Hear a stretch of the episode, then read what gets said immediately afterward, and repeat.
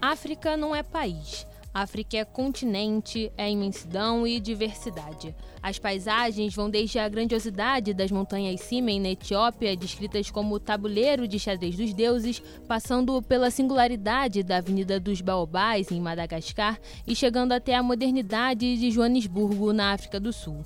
Não só as paisagens, mas a variedade de grupos étnicos também é gigantesca. Tem Banto, Nagô, Gegês e tem Urubá. Não dá para colocar tudo que é africano no mesmo pacote. O jornalismo noticia o cotidiano desde a política até o futebol, passando pela economia e pela cultura. Mas quem fala sobre jornalismo? Esse é o podcast onde a gente discute sobre os pontos de quem aponta, porque nenhum jornalismo é isento, nem esse aqui.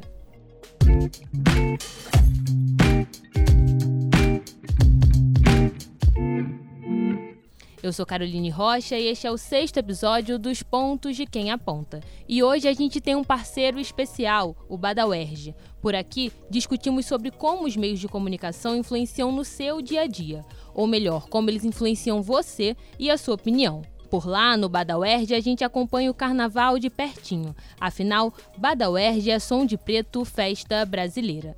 E não tem como falar de negritude sem falar de cultura iorubá. E já que a gente sempre pensa o ponto de vista da mídia, por que não pensar como o jornalismo tem tratado as raízes brasileiras? Todo mundo já ouviu aquela frase: Você é o que você come. Se nós somos o que comemos, você já parou para pensar que notícias tem devorado por aí? Hoje falaremos sobre os frutos deixados pela cultura iorubá para o nosso país e as cicatrizes abertas deixadas pela nossa intolerância. Mas antes de começarmos, vamos mergulhar no tema com uma explicação do nosso querido historiador e estudante de jornalismo, Gibson Romão. O axé, o acarajé, os orixás e dezenas de outras palavras, tradições, comidas e ritos praticados aqui no Brasil são derivados da cultura iorubá, uma das mais significativas culturas da história do continente africano.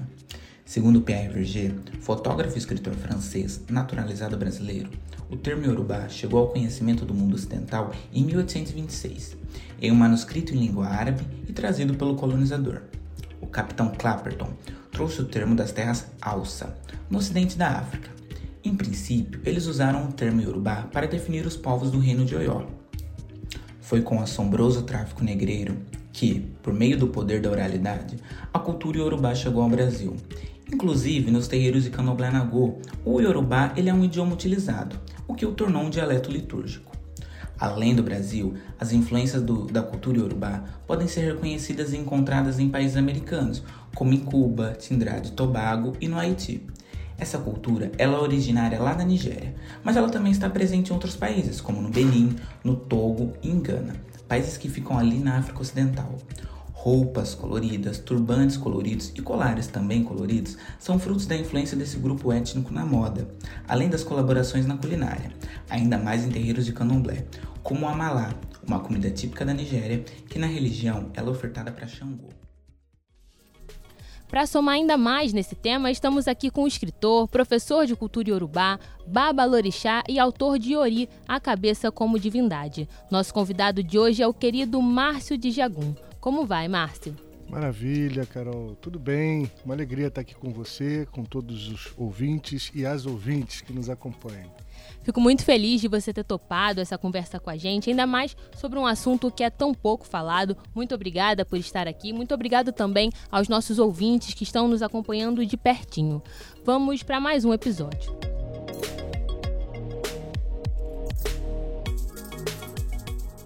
Márcio, antes de qualquer coisa, eu gostaria que você nos explicasse o que é ser um babalorixá e qual é a importância desse título para a cultura iorubá.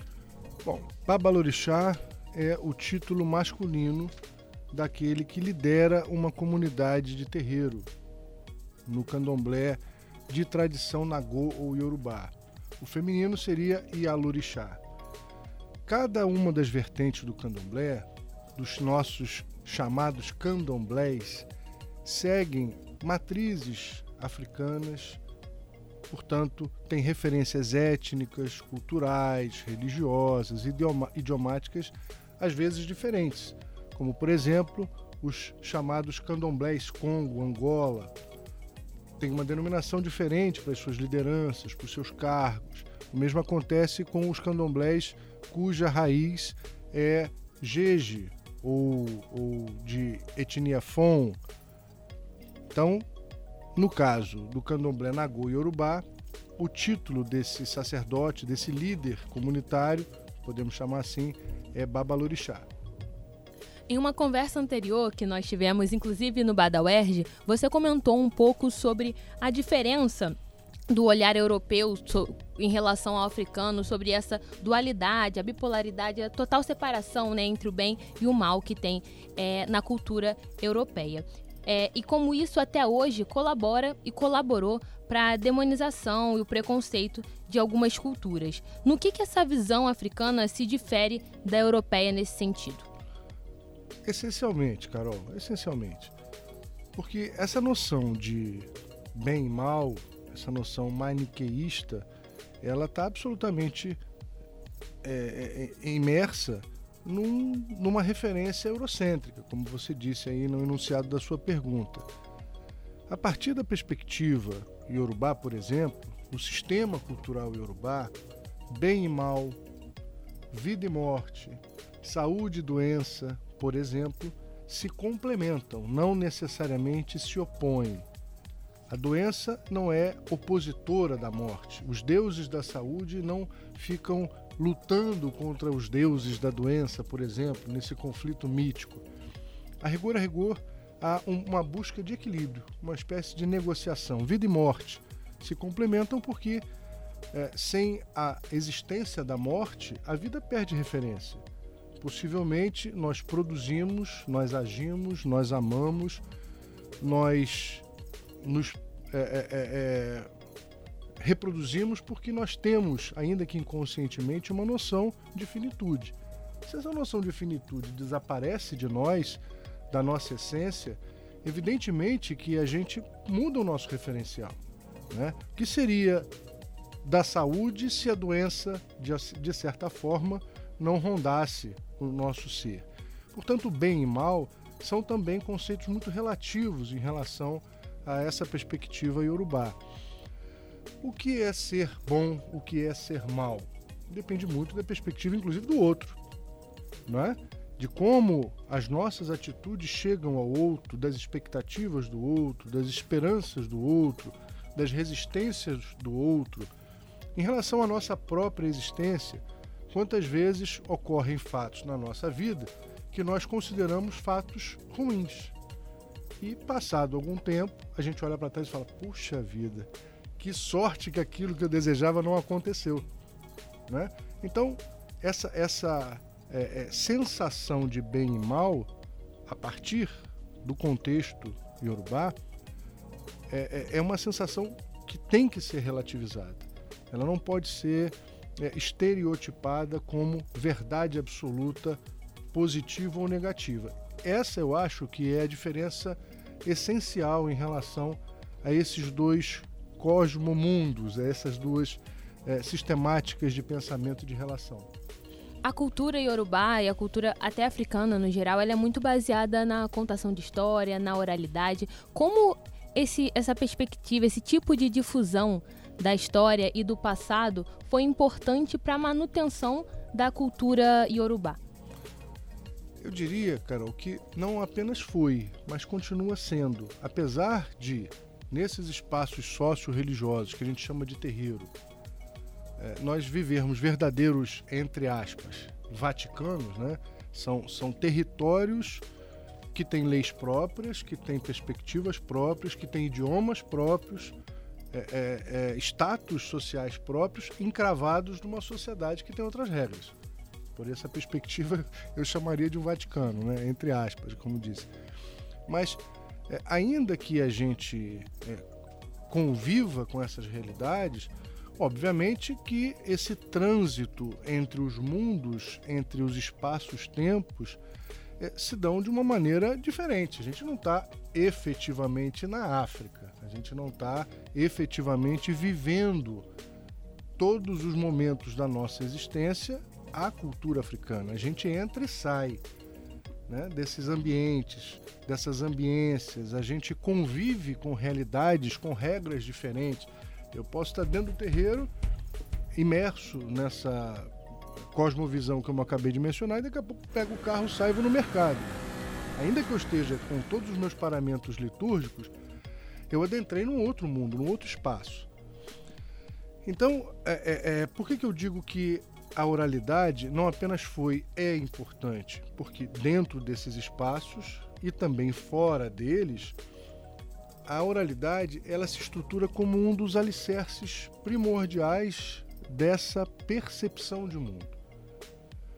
Eu costumo dizer, me convenci disso, de que existem quatro pilares nesse universo cosmogônico, nesse universo é, é, é, é, cultural, social, e por que não dizer filosófico e religioso. A oralidade, o primeiro deles, a naturalidade, o que eu chamo de relação com a natureza, ela é completamente diferente, ela é horizontalizada e não verticalizada, como a gente está acostumado no Ocidente.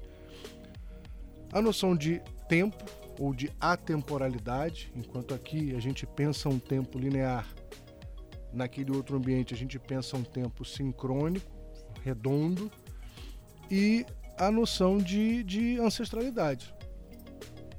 Relação entre vida e morte, a relação com os antepassados, etc. E tal. Então a oralidade, de certa maneira, perpassa os demais, porque é através da palavra que filosoficamente o Yorubá entende que a gente rompe os mundos, a gente rompe as barreiras, tanto as internas quanto as externas é falando que a gente emana movimento, que a gente exala uma fagulha é, mítica do próprio Criador, o Emi. O hálito ele é uma, uma, uma, uma dispersão dessa fagulha primordial do Criador. Então, a oralidade ela tem nessa perspectiva, primeiro, um, um, um halo de sacralidade. Falar, ensinar falando é divino pode-se dizer assim. Por outro aspecto, falar é também um ato natural. Ah, escrever não é natural? É, mas o papel não é da natureza. Ele, ele vem a partir de uma matéria-prima natural, mas ele não é, não nasce na árvore. Ele não brota do chão, né? Você não pesca o papel no rio. Mas a fala é natural. A fala é você. É a sua emoção, são ah, os seus movimentos biológicos chegando, repercutindo até mim. E mais, a fala, a transmissão oral, ela requer uma composição com outros sentidos. Ela não é unitária, não é só falar. Nesse contexto, eu não estou despejando informações, eu estou interagindo. Então, para que eu fale e perceba se você está compreendendo, interagindo, eu olho para você. Eu percebo o seu olhar, eu percebo a sua reação física em todos os aspectos. Portanto, a oralidade ela é construída a partir de todos esses conceitos. Ela é uma, uma ação transversal que nos ajuda a entender desde uma fagulha mítica do Criador até uma interação absolutamente presente, né, ocorrente, é, uma troca mais profunda possível entre mim e a pessoa com a qual eu falo, ou a, o ente com o qual eu falo, porque eu falo também com vegetais, eu falo com minerais, eu falo com ancestrais, não é verdade? A gente convoca seres do passado para o presente através da fala. Percebe como isso vai ganhando uma dimensão interessante? Então, à medida em que eu vou é, exercitando oralidade, a rigor, a rigor, além de todas essas conceituações que eu trouxe aqui, a gente vai estabelecendo uma espécie de dosimetria. O livro está pronto, eu escrevo livros. Qualquer um pode pegar o livro e ler.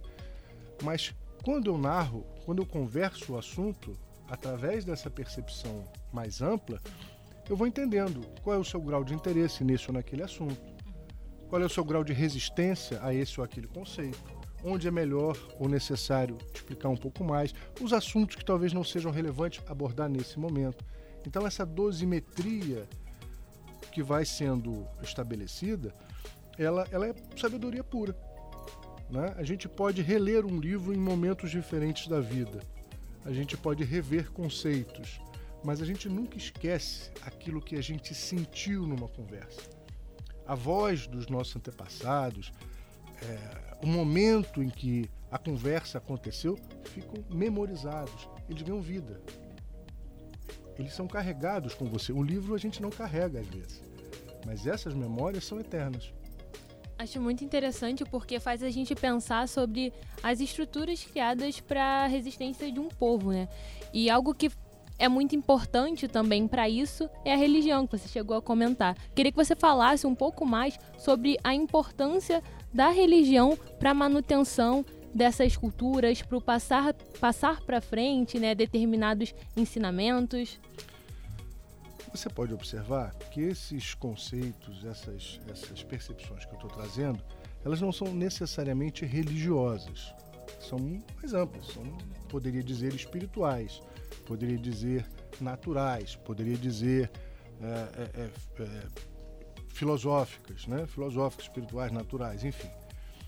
Mas quais foram os espaços que sobraram, os espaços que foram mantidos heroicamente por esses ancestrais que é, atravessaram o Atlântico nessa diáspora forçada?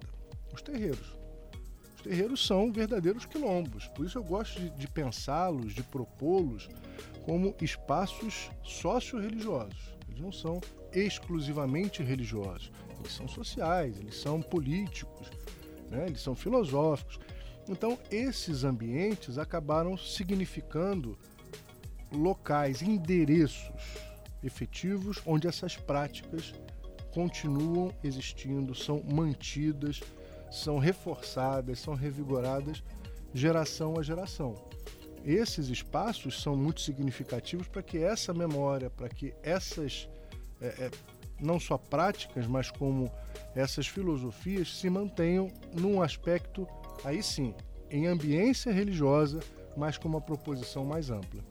Antes de continuarmos, não esquece que você pode acompanhar a gente de qualquer lugar. Estamos no Apple Podcast, Spotify, Cashbox e Deezer.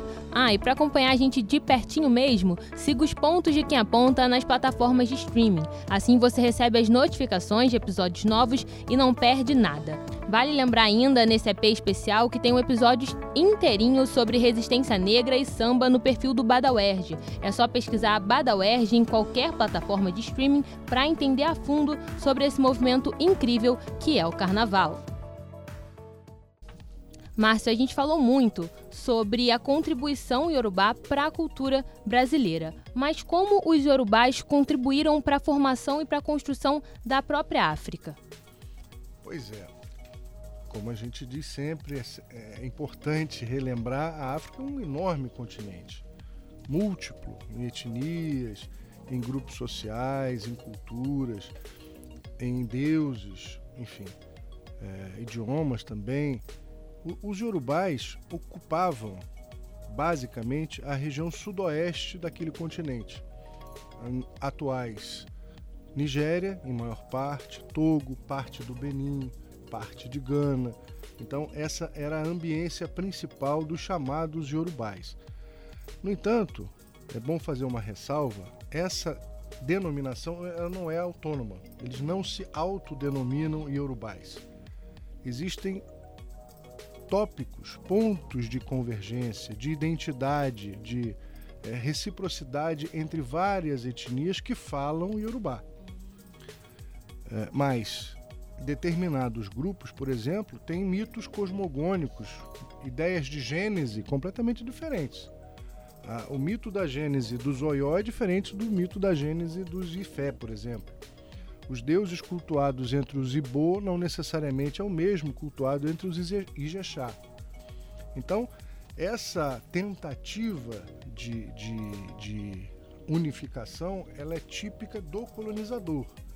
Foi ele, ou eles, os colonizadores, né, que desde aquele momento de, de, de invasão do continente africano, com propósitos exploratórios, né, de domínio territorial e político que é, tentaram unificar esses grupos para ter as suas próprias facilidades. É, facilidades de liderança política. É melhor você negociar com um do que negociar com todos. É mais fácil você identificar um grupo do que respeitar as suas peculiaridades e assim sucessivamente. Até hoje, se você for na Nigéria, por exemplo, ele diz assim: Eu queria falar com o Yorubá. Eu sou, eu sou Ifé, eu sou Oió, né? eu sou. É. Guardadas as proporções, é como um estrangeiro descer aqui no aeroporto do Galeão e falar assim: Eu quero falar com um latino. Você se identifica como latina? Vou achar que eu canto. eu sou brasileiro, o outro lá, eu sou argentino! né? O cara não vai gostar. Então, é, é, é mais ou menos esse mesmo movimento típico do colonizador. Então, os iorubais tiveram, obviamente, uma importância muito grande em vários aspectos culturais e sociais no continente africano.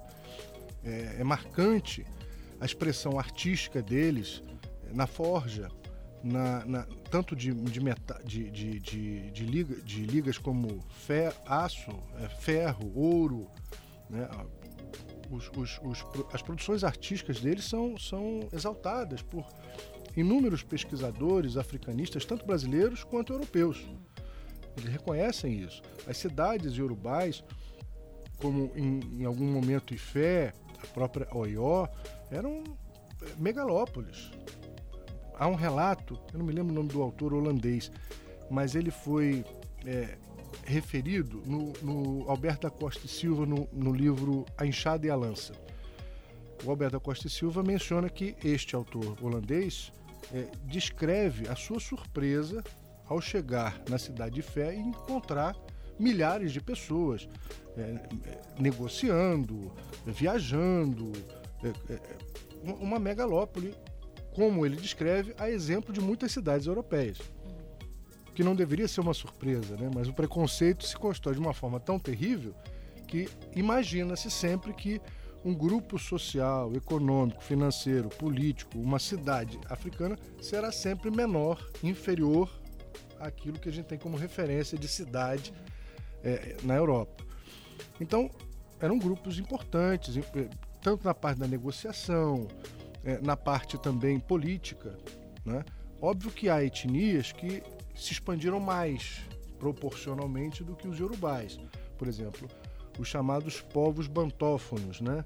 Congo, Kikongo, Angola, eles ocupavam um espaço territorial no continente africano proporcionalmente muito maior do que os, os ditos iorubais. No entanto, cada um com os seus cada uns. Chegou a hora do seu ponto. Aqui o convidado opina sobre um assunto em alta no momento. No quadro Seu Ponto, a gente busca incentivar o pensamento crítico, além de abrir espaço para o debate saudável e para a pluralidade de pontos de vista.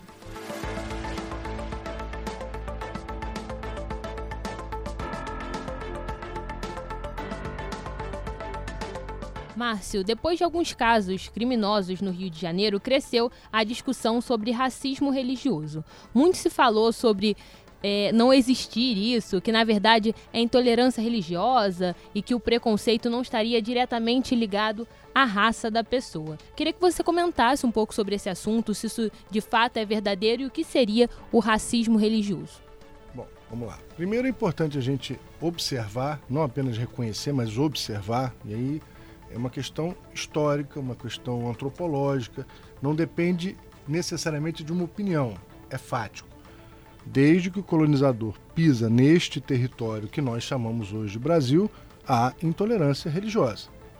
Ninguém chegou aqui convidando para participar da primeira missa no Brasil. Ninguém chegou aqui convidando para é, celebrarem juntos. Deuses, não, nem Deus, absolutamente. A proposta do colonizador sempre foi dupla: domínio político e domínio religioso. Então, a, a, a implantação de duas estacas trazidas pelo colonizador ainda se faz presente na nossa vida cotidiana. Uma delas, a ideia de racialidade. Ou a gente tem dúvida que a gente ainda vive esse problema? Evidente que é um problema de racialidade. Quem traz essa ideia de racialidade para esse território? O europeu, o colonizador. Qual o outro problema, entre tantos, mas que o colonizador traz como estrutura? A hegemonia religiosa, que literalmente vem no mesmo barco do colonizador, não é? No mesmo barco. Literalmente. Então, é, esses aspectos nos assombram até agora. A ideia de verdade única, de verdade absoluta, sempre existiu nesse território há 500 anos. A intolerância religiosa, ou o que a gente chama de intolerância religiosa, tem cinco séculos aqui. Não é algo novo, não é algo recente, é algo, infelizmente, muito arraigado na nossa cultura. A gente tem esse ranço de verdade única, de verdade absoluta, típica dessa hegemonia religiosa. Agora, quanto ao aspecto da nomenclatura, como chamar esse ato abominável? Como chamar? Uns chamam de intolerância religiosa. Mas a própria lei que estabelece esse tipo penal não cita essa terminologia. A Lei 7716 de 89, depois alterada na década de 90, chamada Lei KO, no artigo 20, ela, não, ela cria o tipo do que a gente diz de intolerância religiosa, mas não cita essa expressão. Ela menciona ações. É, praticar intolerância religiosa, incitar intolerância religiosa, enfim. Mas não fala, não, não usa esse vocábulo. Uhum. Nós, população brasileira, que temos resistência, que não conseguimos admitir o respeito, que é o que se pretende, começamos a chamar isso de intolerância, porque intolerância, você está acostumado, tem intolerância à lactose, tem intolerância, né? Agora, chamar isso de intolerância, eu ainda acho pouco. Tenta-se, então, um, uma segunda nomenclatura, um racismo religioso. É óbvio que existe uma conotação é, é, convergente entre esse aspecto, como eu disse, da racialidade e o aspecto da, da hegemonia religiosa. Não há como entender a resistência, vou chamar de intolerância religiosa, é, sem entender que isso chega literalmente contra as populações mais vulnerabilizadas aquelas cuja racialidade foi desmerecida, ou tentaram desmerecer, tentaram diminuir, tentaram reduzir, há, vários pejorativos. Enfim, então não há como pensar a resistência à, à, diversidade religiosa sem pensar a questão da racialidade. Agora, chamar de racismo religioso atende por um lado, mas cria problemas por outro. Vamos lá, vamos ser objetivos. Minha pele é branca. Eu sou adepto do candomblé. Os meus deuses são pretos, mas a minha pele é branca. Eu, eu, não posso falar pelo outro, mas eu me sinto desconfortável de dizer que sofri racismo religioso, ainda que tenha acontecido pelo aspecto da intolerância. Mas eu, como é que eu posso dizer que posso sofrer racismo no Brasil? Não sofro racismo. Eu não sofro racismo. Você sabe que é racismo, ele sabe que é racismo, eu não sei. Eu não posso, eu, eu não me sinto à vontade de dizer que sofri racismo religioso. Mas a gente não pode, como repito, é, excluir o, a, a conotação étnica. Então eu prefiro chamar de intolerância étnico-religiosa. Porque, de certa forma, a gente não despreza esse componente que é extremamente relevante ao fato e, ao mesmo tempo, amplia para situações muito peculiares, não só como a minha, mas, por exemplo, o judeu. O judeu de pele branca sofre racismo? Não o que você conhece. Uhum. Mas sofre intolerância étnico-religiosa quando ele é chamado de judeu por algumas pessoas. O mesmo acontece com os, os povos ciganos, os povos indígenas, muitos, muitos é, israelitas, não, minto, é, islâmicos e por aí sucessivamente. Então eu, eu gosto mais de propor essa ideia de intolerância étnico-religiosa.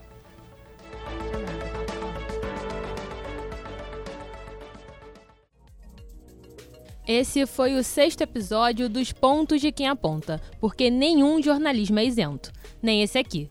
Muito obrigada por ter ficado conosco. Não esqueça de compartilhar o programa e fazer parte da mudança. Entra lá no arroba os pontos underline no Instagram e deixa a sua sugestão para o próximo episódio. Márcia, muito obrigada por ter aceitado esse convite. Acho muito importante a gente discutir sobre esses temas que muitas vezes são deixados de lado. Mais uma vez, obrigada por ter aceitado. Prazer, Carol. Parabéns pelo trabalho.